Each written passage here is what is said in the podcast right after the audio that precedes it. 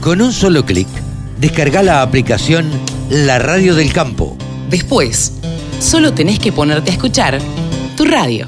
Ahora estamos en comunicación con una coach, una contadora titular, además de tonicaonline.com.ar. Como cada 15 días estamos en comunicación con Mónica Ortolani. Hola Moni, ¿cómo te va?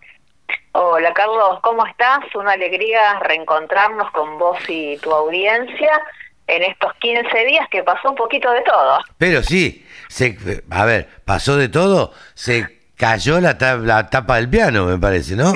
Sí, se llegó, bueno, como eh, por eso el título de hoy, de la columna de hoy es eh, Pedrada en el valor de los granos. Eh, Terrible. me, puse, me puse a en estos 15 días que nos separaron, bueno, 26 dólares menos en trigo, 27 en maíz, 39 en soja por tonelada. Y cuando pasan estas cosas es preguntarnos qué aprendizaje nos deja, qué empezar a hacer.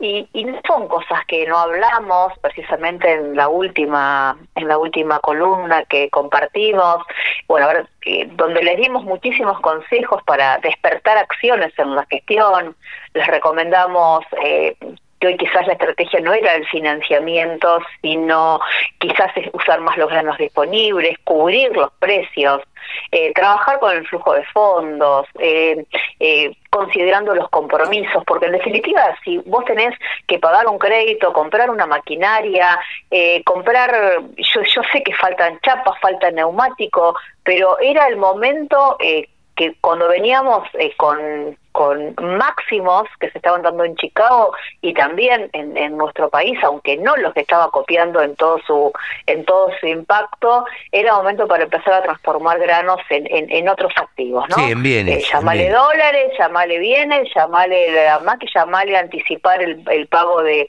de alguna cuota y, y, y a veces no se dimensiona que cuando bajan los precios en realidad tiene el mismo efecto que una pedrada cuando se te lleva kilos. Sí, claro, claro. Eh, y, a veces eso no se ve, se prefiere barrer debajo de la alfombra. Y si tomamos esta variación, considerando, mira, solamente las toneladas que están vendidas, comprometidas, sin fijar precio, o sea, que están vendidas, ¿no? O sea, en total. Son 17 millones de toneladas en total entre eh, soja, principalmente, que hay unas 8 millones de toneladas, 7 de maíz y casi 2 de, trigo. Solamente considerando esa baja de precio que mencionamos al inicio de la columna, se llevó de toneladas casi 1.800.000 toneladas. Claro. Ahora, ya vamos, vamos charlando, Moni. Eh, a ver, ¿qué dice el productor? Porque vos habrás charlado con algún conocido tuyo eh, ante esto, porque el productor no tomó acciones. Eh, nosotros lo dijimos, lo hemos dicho con Pablo Adriani, lo hemos dicho con vos, los árboles no crecen hasta el cielo, o sea, la suba no va a ser eterna. Ahora, ¿qué acción tomó el productor? Mira, por ahí sí lo que hizo fue anticiparse a la compra de insumos, aunque también algunos te dicen, y bueno, mira, al final ahora la uria bajó, eh, pero bueno, vendí la soja a 4.75, por ejemplo, bueno, o sea que en relación insumo-producto más o menos quedaron igual. O sea, con insumos son más eh, ¿cómo te puedo decir? Cuando lo pueden convertir en insumo, algo que usen para producir, está, son como más abiertos. Ahora, decir, vender soja, ponerle para comprar dólares, suponte, eh, eso no, no se animan mucho esas jugadas. O por ahí vender grano y anticipar el pago de la tarjeta, que con algunas tarjetas lo podés hacer para pagar menos menos intereses. Y por ahí se quedan siempre con esto de, endeudarse en pesos a tasas del 40 eh, y 9, 40, 49, por ahí según lo que se podía conseguir, porque pensaban que les daban menos que la inflación. Pero la cuenta que vos tenés que hacer en realidad es con el grano, sí, menos que la inflación, pero si te baja en dólares, después en realidad son más kilos que vos vas a necesitar para honrar esos compromisos o para comprar esos bienes o para comprar esos dólares. Sí, sí, sí. Entonces, eh, digamos, ¿qué empezar a hacer? Entonces, yo siento que eh, el, el trasfondo básicamente es emocional, hay mucho miedo a equivocarse y como hemos hablado en más de una ocasión, eh, se prefiere errar por omisión, no por acción, ¿no? Entonces, bueno, eh, hay un tema cultural que hay mucho miedo de equivocarse si vendí y después aumentó. Y en realidad esta experiencia, ¿qué nos deja? Que cuando vos ves que eh, venís por periodos máximos, lo anticipamos, históricamente estos precios máximos no se sostienen más de dos o tres meses. Bueno, querés jugarte todo con un precio, bueno, al menos anda haciendo ventas más chiquitas, pero más, más cantidad de veces, para ir teniendo un mejor promedio.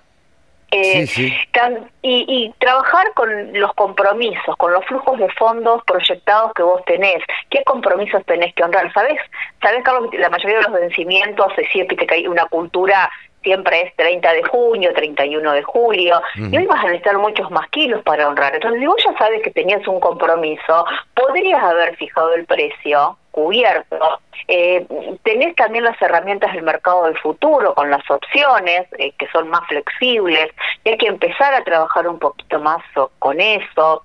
Eh, también integrar la mirada fiscal porque muchas veces, de acuerdo a cómo te cierra el balance, eh, hoy tenés tenés un socio que sabemos que eh, se te lleva la mayor parte de la torta y no trabaja, que es el Estado. Entonces, todo quizás a veces, de acuerdo a tu, a tu fecha de cierre, tenés que ver bien cuándo te conviene o no estar haciendo una venta o una compra, para que dentro de todas las herramientas legales que vos tenés, eh, que tiene la ley, que la ley te permita, puedas amortiguar el impacto de, el impacto impositivo, que es quien se lleva eh, la mayor parte del, del negocio, ¿no?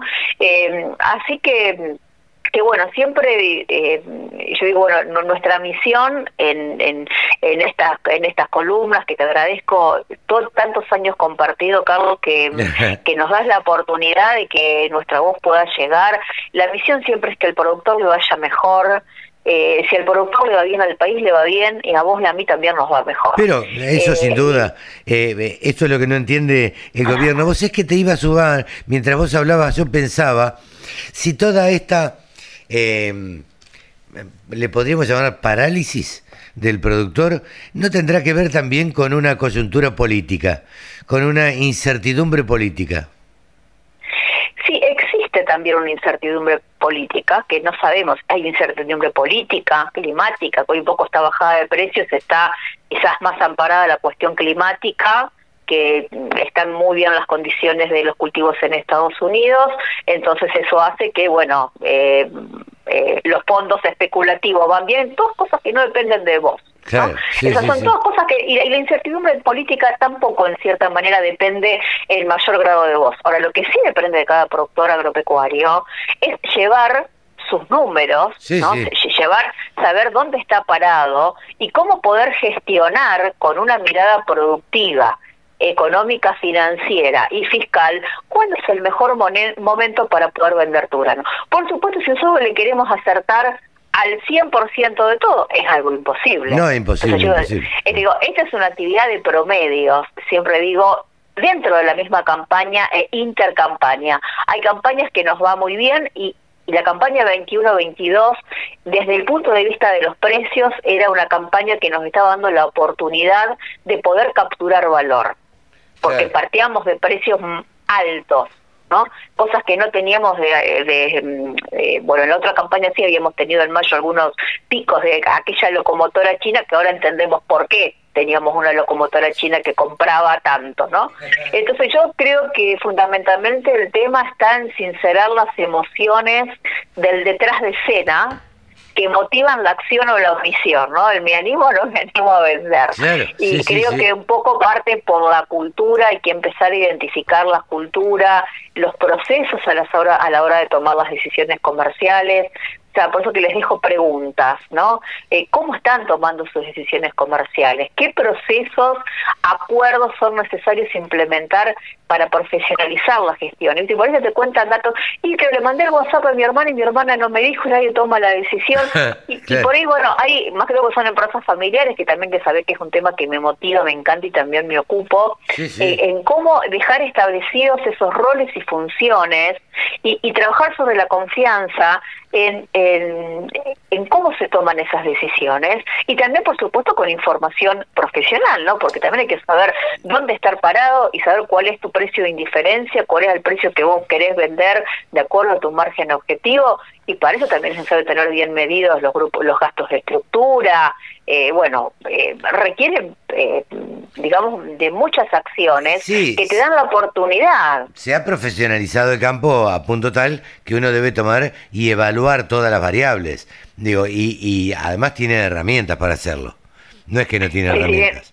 Sí, por eso es que bueno, yo desde lo productivo eh, eh, hay que sacarles el sombrero. Eh, también veo que hay mucho interés en capacitarse, en aprender, que también es loable, más que hay que empezar, como esto de decidir vender es como desprenderte de algo, ¿no? Es, entonces es como que hay, hay muchas cuestiones que, que creo que son más emocionales que desde la evidencia concreta, que en millones de columnas que hemos que hemos compartido, Carlos, lo, lo hemos eh, hablado y conversado. Así que bueno, nuestra misión de acompañarlos eh, siempre está, eh, desde el minuto que empezó esta, esta entrevista, siempre el objetivo es cómo acompañarlo a tomar mejores decisiones.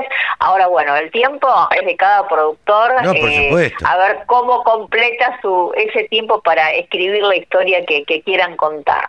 Así que bueno, como decía Gaceta Argentinos a las cosas, así que bueno, les deseo lo, lo mejor. Buen fin de semana, Moni. Gracias por eh, acompañarnos siempre en esta columna. Un placer, Carlos. Saludos para todos.